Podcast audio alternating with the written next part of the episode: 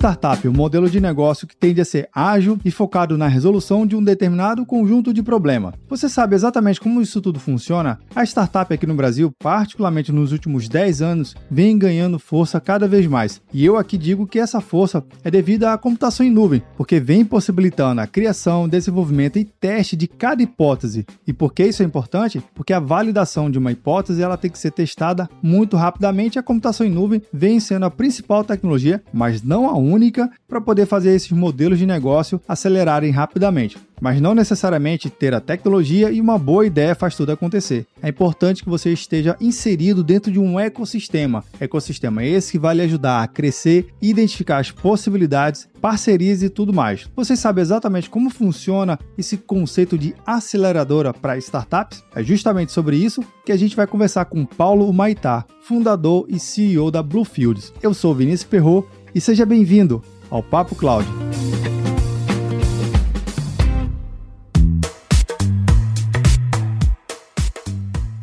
Enquanto você ouve o nosso episódio, que tal deixar um comentário e uma avaliação no seu agregador preferido? Assim, podemos saber se você tem gostado de cada programa e podemos melhorar mais e mais. E não se esqueça, se você está escutando esse episódio, outra pessoa também pode escutar. Basta você compartilhar para o seu amigo e para suas redes sociais. Afinal de contas, se o conteúdo está legal, outra pessoa também pode gostar, não é verdade? Só mais um recado. Interaja mais com o Papo Cloud através do número do WhatsApp. Anota aí: 81 97313 9822. Mande sua mensagem, o seu feedback. Vai lá, interaja com a gente. Recados dados, bora lá para o nosso Papo Cloud. Para esse Papo Cloud, eu conto com a presença do Paulo Humaitá. Ele é fundador e CEO da Bluefield. Paulo, seja muito bem-vindo aqui ao Papo Cloud. Obrigado, Vinícius. Prazer estar com vocês aí do Papo Cloud. Paulo, vamos começar pelo básico. A sua jornada e a sua trajetória é bem interessante. Conta pra gente um pouquinho, antes de você falar da Bluefield, o que, que você fazia antes e um pouco dessa sua jornada que complementa aí a Blue. Comecei minha carreira trabalhando numa incubadora é, da universidade, onde apareciam várias startups. Ainda não tinha esse nome, né? Eram é, negócios de base tecnológica. Então, comecei a ter o primeiro contato com, com tecnologia e computação aí. É, fui contratado depois para ser meio que um CFO de uma startup aí no setor moveleiro, de IoT e tudo mais. Isso nos anos 2000 e pouquinho, né?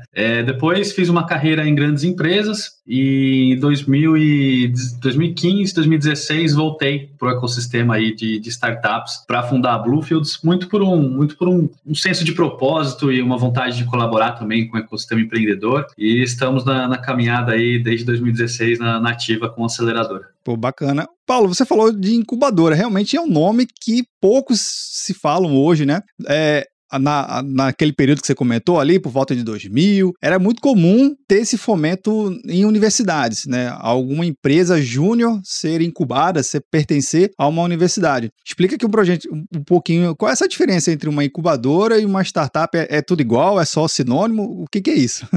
Não, tem, tem diferenças bem, bem importantes e são coisas complementares também, né? As, as incubadoras geralmente são mais ligadas às universidades, é um movimento americano, né, que se espalhou o mundo afora.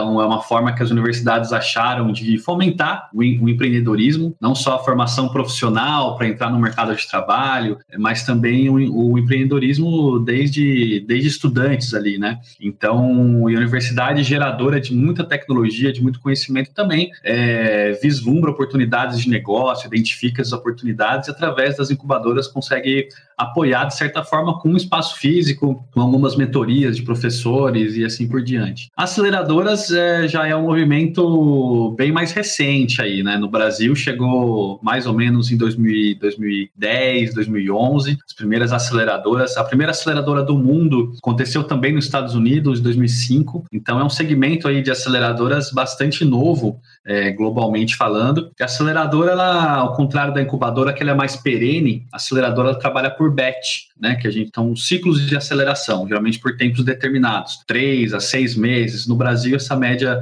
gira em torno de cinco meses, né? Um programa de aceleração. Então, a ideia da aceleradora é que os empreendedores, na sua jornada desafiadora, né? Que é empreender, é, a aceleradora consegue ser um hub de conexões, de, de, de frameworks, né? Metodologias é, ferramentas de inovação, é, de acesso a capital, né, conexão com investimentos, com investidores e tudo mais, é, ajudar realmente a, a, startup a crescer muito mais rápido nesses meses de aceleração do que se, ela, do que se os empreendedores estivessem sozinhos. Entendi. Então, uma, uma startup que está incubada, por exemplo, que tem o seu escritório numa incubadora, pode participar de um programa de aceleração, é, não tem uma competição em si é, considerável, então são coisas bem, bem complementares aí. Inclusive, a própria história da, da, da Bluefields, né? Primeira, segunda salinha que a gente conseguiu foi numa incubadora de uma universidade. Ah, que legal. uma parceria que a gente fez. Então, as startups vinham lá ser incubadas, passava pelo nosso programa de aceleração. Então, bem complementar, sim. Poxa, que interessante. Então, você explicando dessa forma, mostra que dá para criar um ecossistema que a aceleradora ela participa de uma etapa do processo, a incubadora, enfim, também está lá na sua importância, na sua significância do, do, seu processo. Mas esse ecossistema, ele tem as startups, né, que estão lá, de certa forma, tentando fazer a sua ideia acontecer. E quando ele, ele encontra uma aceleradora, então é para poder realmente ajudar algo mais específico ou não, você pode pegar uma startup bem só na ideação, naquela, naquele conceito de ideia, ou tem que ter já um nível de maturidade um pouquinho maior. Mostra pra gente um, pouquinho que régua é essa. É, o que diferencia também a aceleradora da incubadora é um processo de seleção. Então, a aceleradora ela tem algumas réguas, alguns critérios para passar a startup para dentro e ela ser, ser acelerada. É, então, isso é bastante importante. Tem, tem alguns estudos da, da Gali, que é o maior órgão hoje no mundo, que estuda a efetividade das aceleradoras, né? É, ligado a uma universidade americana, que ele compara justamente a, a efetividade do processo de aceleração é, com uma boa seleção feita, comparado às startups que não foram selecionadas. Então, a melhor forma aí para avaliar como que esse processo é feito e, e a contribuição da, da aceleradora em todo esse processo também.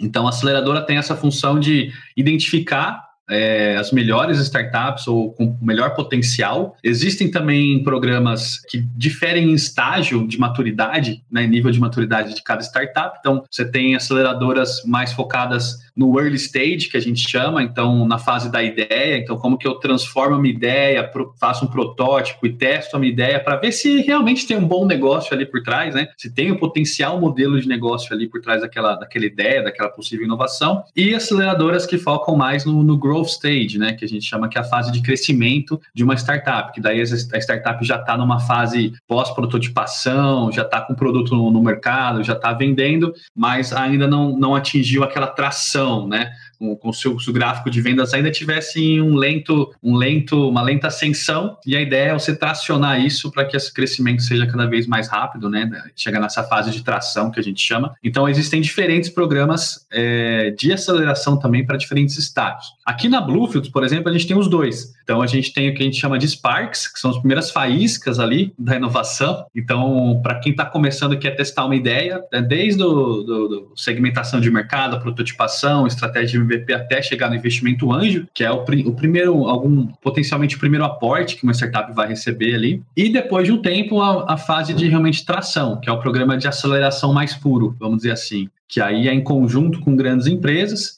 que tenham dores, tenham problemas, tenham desafios que querem pensar com e como startup. Então, elas se relacionam com startups, é, a gente seleciona startups que têm esse nível de maturidade, né, de desenvolvimento do seu negócio, mas que também tenham uma aderência a resolver essas dores dessas grandes empresas para que elas façam um negócio. Então, a gente meio que atua como um casamenteiro também nesse processo de, de juntar e fazer as conexões para que é, o empreendedorismo seja fomentado e o ecossistema ganhe. Né? Poxa, Paulo, que legal. Você falou de uma coisa que eu achei super interessante, que normalmente a gente ouve muito falar no, enfim, nos blogs, nos sites especializados e na grande mídia, que as startups estão aí para promover a disrupção, mas o mundo não é feito de startups, ele é feito de basicamente de empresas que já são consolidadas aí no seu mercado, enfim, já tem um mercado montado, criado e muito bem estruturado. Você falando que ajuda essas empresas também, que já estão no, no, seu mercado, já tem a sua fatia de mercado e querem promover uma inovação, querem se acelerar, né? querem se transformar, você promover esse casamento é super interessante e é bem diferente do que a empresa de repente fazer tentar sozinho, né? É uma forma de, de uma empresa grande que está muito focada naquele, naquele segmento de repente conseguir entrar nesse universo com a ajuda de vocês. É, eu compreendi bem, é isso mesmo? É isso, perfeitamente. O, a parte de inovação, é, é, acho que anos atrás a inovação se resumia muito em pesquisa e desenvolvimento, né? Sim. Quando a gente fala de, de grandes empresas ou novas tecnologias vindas da universidade. É, e hoje em dia, com o conceito de inovação aberta, isso se expandiu muito mais, muito além do P&D, né, da pesquisa e desenvolvimento. É, e esse relacionamento é muito frutífero entre as startups que estão disruptando ali, estão inovando, mas que tem muitas dificuldades e desafios de, de crescimento, é, com uma grande empresa que já está super bem estabelecida, consolidada, com vários processos né, de governança necessários, mas que precisam é, sair da caixa ali, né, ir para uma zona de, de, desconforto e realmente inovar, se reinventar como negócio, porque a gente fala muito na inovação que os ciclos de produto eles estão cada vez mais curtos. Então, antigamente você tinha um produto que durava no mercado 50 anos, né, 100 anos, e hoje em dia esse ciclo está cada vez mais, é, cada vez menor, e isso faz com que você tenha, é, por parte das grandes empresas, uma urgência de inovar mais e melhor. Então, a gente vê muitos programas de, de inovação aberta acontecendo no Brasil e as, as aceleradoras se encaixaram ali nesse, nesse espaçozinho, né? É, para fazer realmente essa ponte, porque aceleradoras geralmente são feitas de pessoas que passaram por startups, então tem, conhece ali a realidade startupeira do ecossistema Sim. e tudo mais, mas também de pessoas que, que conhecem as entranhas de grandes empresas, então sabem como que funcionam os processos. Então, acho que acredito muito que aceleradoras como a Bluefield somos bons tradutores é, facilitadores para esse processo acontecer. Então, Nossa. muitas aceleradoras pivotaram, melhoraram seus modelos de negócio para realmente poder fazer essa, essa ponte aí no mercado, que tanto precisa colaborar mais, né? Colaboração é o, o combustível da inovação, né? Então, bastante importante que isso aconteça. Paulo, uma coisa que eu fiquei bem curioso é, beleza, você falou que acelera, tem as fases e tudo mais, mas também existe um ecossistema próprio para as startups. Existem startups no segmento de governo, de saúde, de educação, de RH, na área industrial, farmo. E aqui a gente podia fazer um episódio, passar uma hora inteira falando os, os tipos de segmentos que as startups têm. Mas qual é o segmento que vocês atuam? É todos? Qualquer startup chegou, vocês ajudam ou não? Vocês já têm alguma segmentação, uma especialização maior? Legal, uma ótima pergunta. É, dois anos atrás, a gente tinha uma visão bastante agnóstica em termos de segmento. A gente acelerava o que, o que chegava. É, fintechs, né, startup setor financeiro, é, Construtex, startup do setor da construção civil e assim por diante, né? É, porém, a gente foi vivendo tanto com a nossa vivência que a gente estava acelerando o um número maior de, de startups de alimentação, de saúde e do agronegócio. É, quando a gente olhou para frente nas nossas previsões e, e, e olhou para a vocação brasileira também, a gente falou: caramba, tem todo sentido a gente colaborar mais, já que a gente está criando essa expertise nesses mercados, a gente colaborar mais de uma forma mais intencional nesses segmentos. E a gente descobriu a, o termo biodigital. Então, tudo que é bio, né, então saúde, agro, a terra, né, alimentação, no mundo digital. Então, essa inovação digital é, nesses segmentos. Então, a gente tem focado nesses setores é, saúde, agronegócio alimentação, e indústria 4.0 também, que tem muita sinergia entre eles, né? Então, novas tendências de, de consumo, busca por saúde, por bem-estar, afeta toda a cadeia, não só da saúde, mas do alimento, da, do alimento e, consequentemente, no agronegócio. Então, são setores muito bem relacionados, né? Então, a gente falou, vamos, vamos focar nesses setores. A gente lançou recentemente um programa chamado Biodigital Startups, que é justamente para grandes empresas desses setores é, e para startups relacionadas que possam servir esses setores. Uh, inclusive, quem está ouvindo aí, são os últimos dias, se a startup quiser se inscrever para esse programa, ela vai passar gratuitamente para um programa de aceleração e ser conectada também para fomentar negócio com grandes empresas, né? É, para testar suas soluções nas grandes empresas, né? Principalmente para modelos aí B2B, né? de startup. Então, se tudo der certo aí, pode gerar uma parceria, pode gerar uma aquisição, um, um contrato de fornecimento e virar um case aí é, de relacionamento de inovação aberta. Então, a gente tem focado nesses setores e, além disso, com uma parceria recente nossa com o Centro de Pesquisa, é, inovação em, em, nanotecnologia. A gente acredita que, também que, que, a nanotecnologia brasileira está no ponto de crescer muito, se popularizar e aumentar o número de, de nanotechs, né, startups que, que tenham aplicações nanotecnológicas e, claro, a, a, aplicadas a esses setores é, do agro, da alimentação, embalagens, é, indústria, saúde em geral. E tem, a gente tem colaborado com alguns ecossistemas, né? Você comentou aí, Vinícius, de ecossistemas de inovação que tem surgido no Brasil, como o Vale do Genoma, no Paraná, né? Juntando centenas de pesquisadores, inteligência artificial, juntando com tecnologia genômica para a saúde preditiva, seja no campo, na pecuária, é, saúde humana, animal. Então, o Brasil tem, tem um futuro brilhante aí no, no biodigital e a gente quer cada vez mais estar tá, tá imerso nesse, nesses segmentos aí que são tão importantes para a economia também do nosso país. Né? Nossa, que legal. Então, vocês acabaram se especializando em, em voo, né?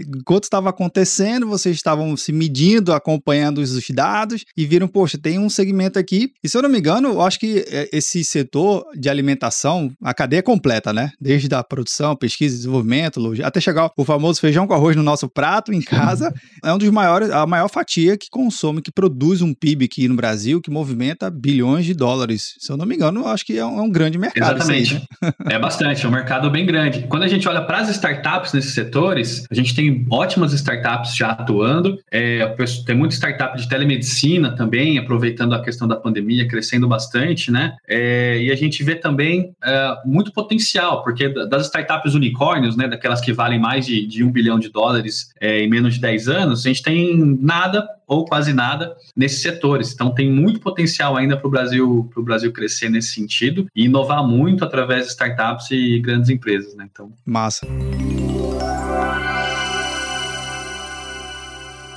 Paulo, uma coisa que eu queria entender um pouquinho desse comportamento, é desse mercado que a gente está período tão específico que é a pandemia, né? A gente, enfim, todo mundo está passando por esse momento, mas como é que tem sido o comportamento desse mercado que você atua? Está mais acelerado ou o pessoal tirou um pouquinho o pé do acelerador? Como é que você tem visto isso? Compartilha aqui com a gente. É, eu diria que está meio a meio no sentido de é, tem startup que acabou sofrendo muito, e fechando ou quase fechando as portas, né? Não é todo o mercado que é possível pivotar, né, mudar muito rápido. É, então tem teve isso também, teve algumas startups que quebraram, mas por outro lado tiveram startups que cresceram 3, 5, 10 vezes de tamanho por conta de uma solução digital durante a pandemia, startups do nosso portfólio, inclusive, e o número de investidores tem crescido muito também, né?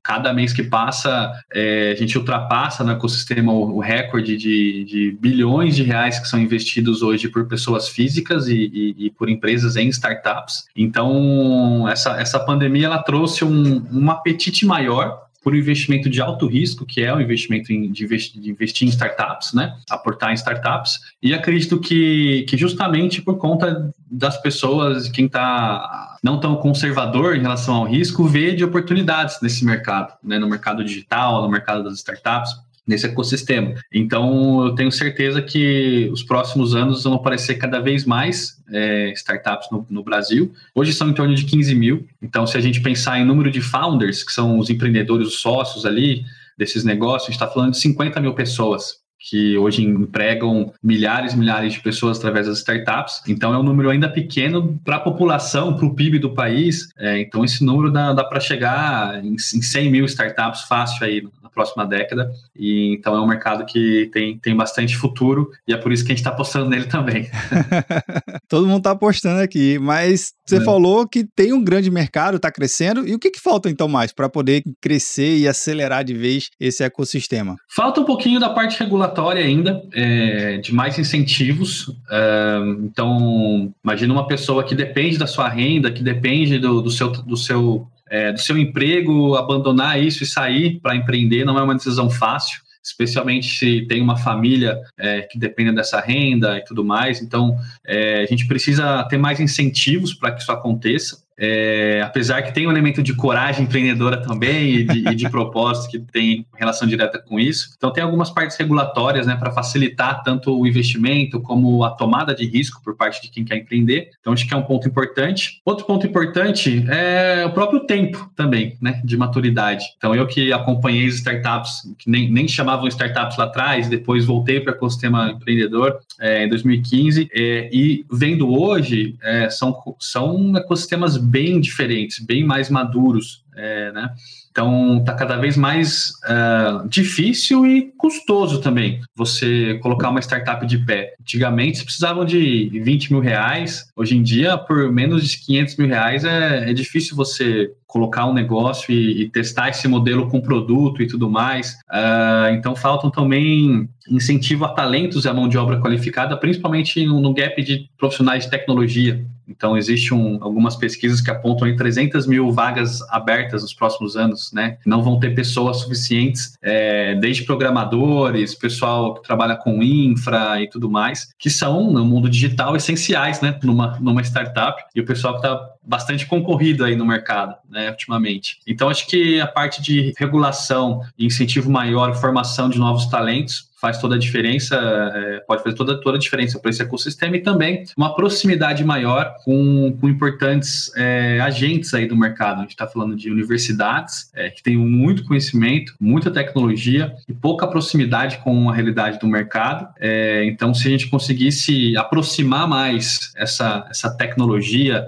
é, dos problemas, das dores das empresas e dessa necessidade de, de inovar, muita coisa pode acontecer é, para o crescimento surgimento de novas, novas startups, e, e, isso é exatamente o que hubs de inovação e ecossistemas regionais que têm surgido aí pelo país têm, têm tentado fazer. Então, se isso, se tiverem sucesso nisso, com certeza melhora, melhora muito a economia digital no Brasil. Você tinha falado uma coisa que eu nem fiz, nem fazia conexão, mas todo mundo que já passou aqui no Papo Cloud, vários executivos, e executivas de diversos setores sempre falam da falta da mão de obra especializada. E eu estava sempre conectado a esse segmento. Mas quando você falou que também falta mão especializada em tecnologia para e nas startups, falei, poxa, caramba, então faz todo sentido mais ainda ter essa quantidade enorme, esse potencial de contratação ainda se estende muito mais, porque nem todas as startups estão mapeadas, nem todas as startups estão dentro de um ecossistema, elas estão às vezes ali na, no, no conceito, na periferia, né, no conceito ali periférico uhum. aos ecossistemas, na borda, e não estão mapeadas, não estão no radar. Então a gente pode dizer que esse número de 300 mil é,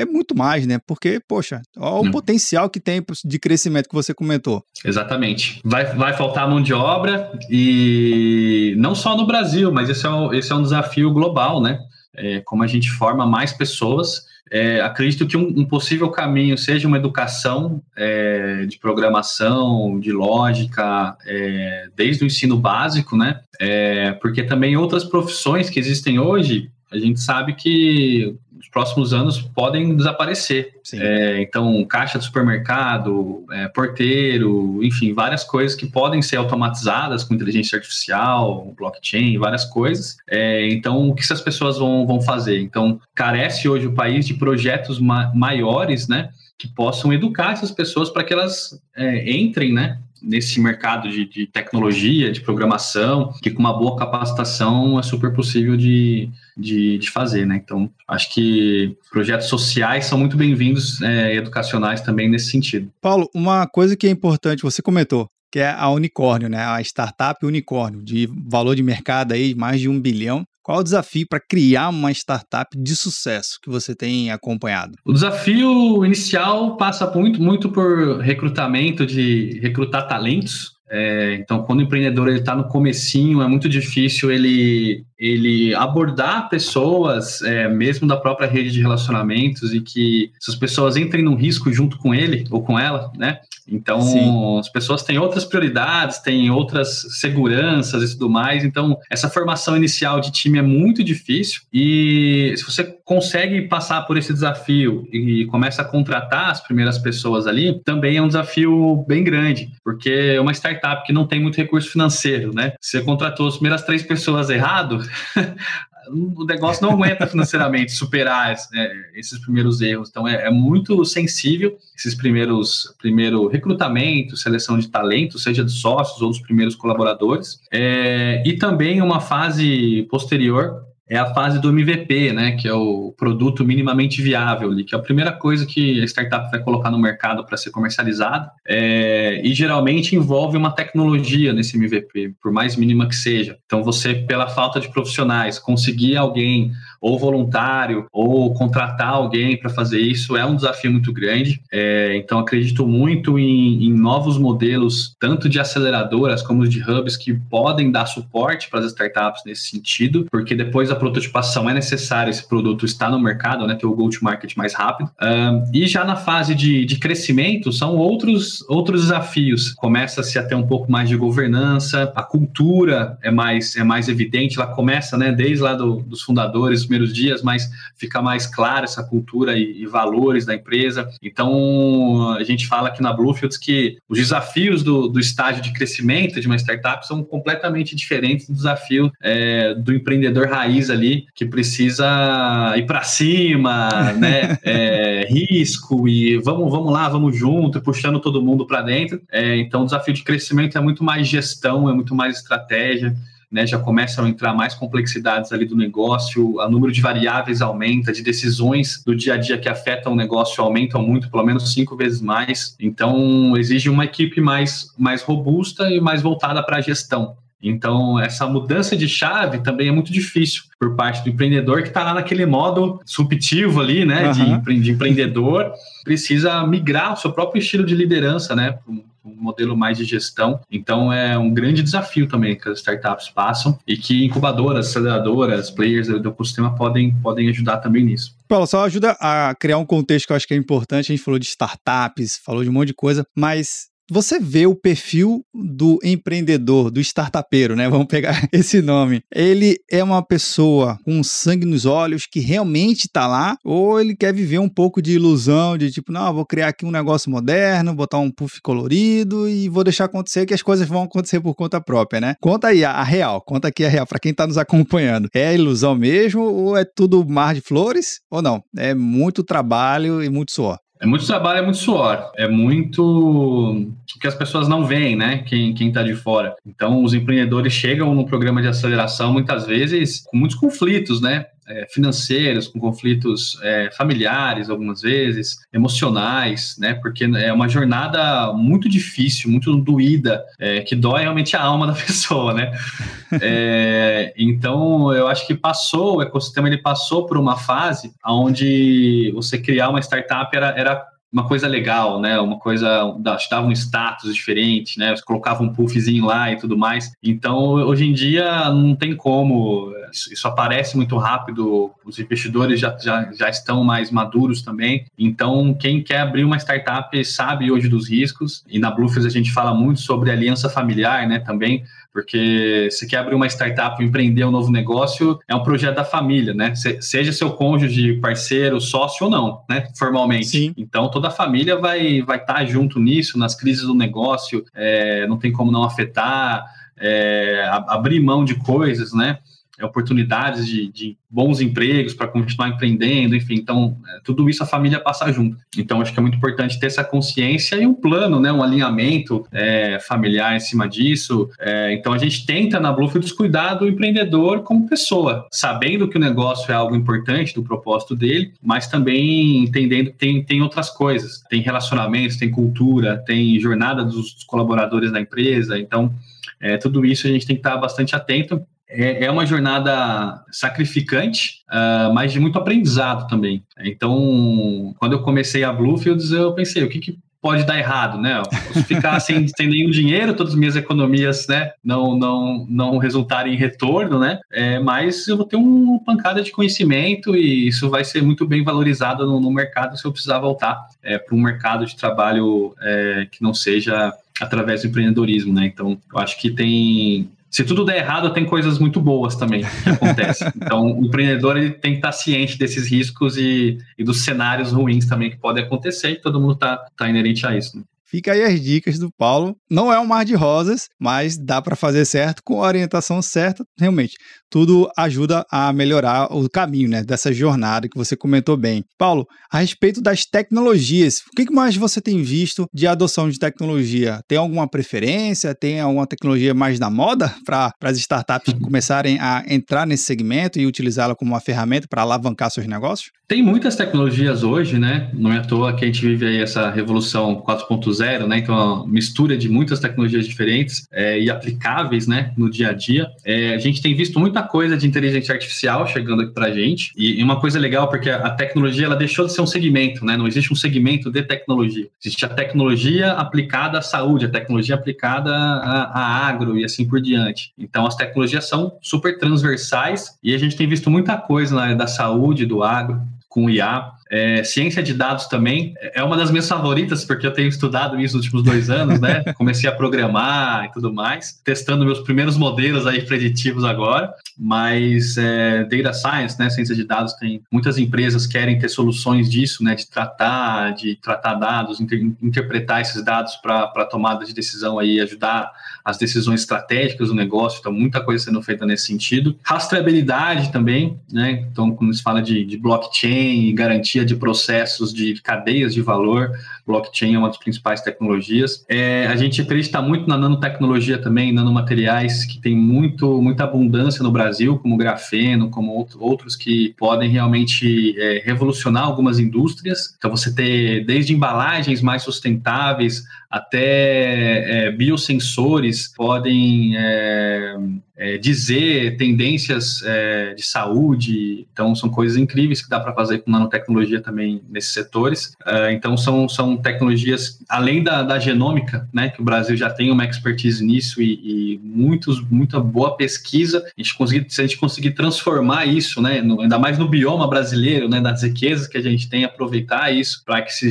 gera mais, gere mais saúde, mais oportunidades também de inovação é, em saúde, no agro. Acho que são coisas incríveis e baita algumas tendências aí importantes do, do nosso ecossistema. Olha, eu vou compartilhar aqui uma, uma experiência pessoal que eu sempre fico muito intrigado. Quando eu vou ao supermercado, mas se a gente olhar, se fizer uma pesquisa muito rápida, corredor, quais são os produtos que têm embalagem e aquela embalagem não é de plástico são poucos os produtos, né? Que eu fico assim, poxa, caramba, tá aqui um mega mercado que cada empresa daquela ali que tem seu produto, ela precisa de uma embalagem, uma embalagem mais específica. Claro, alguns produtos são muito segmentados. O vidro é muito bem colocado, o alumínio, a lata e tudo mais, a composição ferrosa, mas o plástico ainda é algo que me intriga bastante. Falei, cara, como é que não surgiu ainda uma empresa que pudesse resolver esse, essa questão? E eu tô, não tô nem dizendo que é um problema, mas tô dizendo essa questão aqui, porque vai ser um mercado, eu acho que se, espero que surja aí com vocês na sua aceleradora, viu? Essa, essa, essa Quem startup. Sabe? Vamos torcer para isso.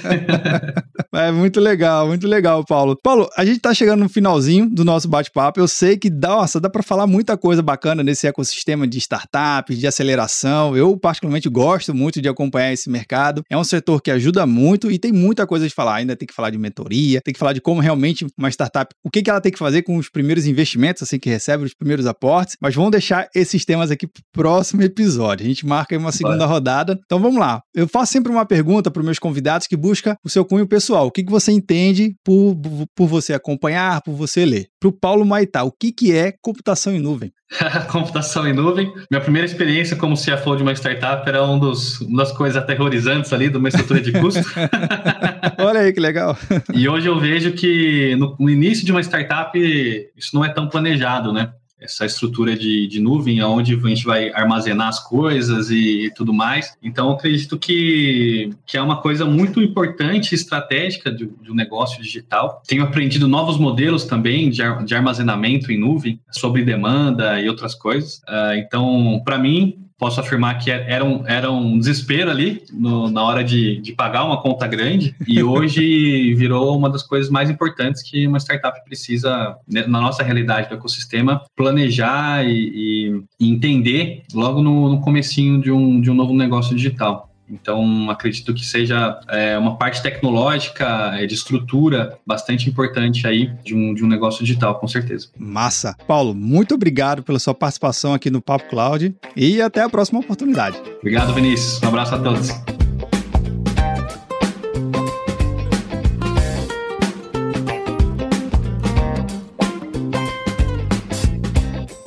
E aí, o que, que achou do bate-papo? Olha só, o Paulo ele com certeza compartilhou várias ideias aqui e explicou direitinho o que, que é essa tal de aceleradora. Será que é para você?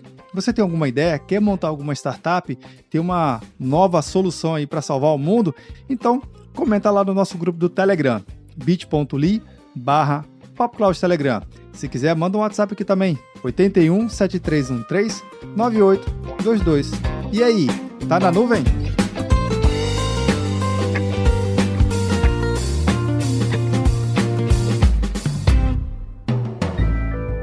Mais um produto com a edição Senhor A.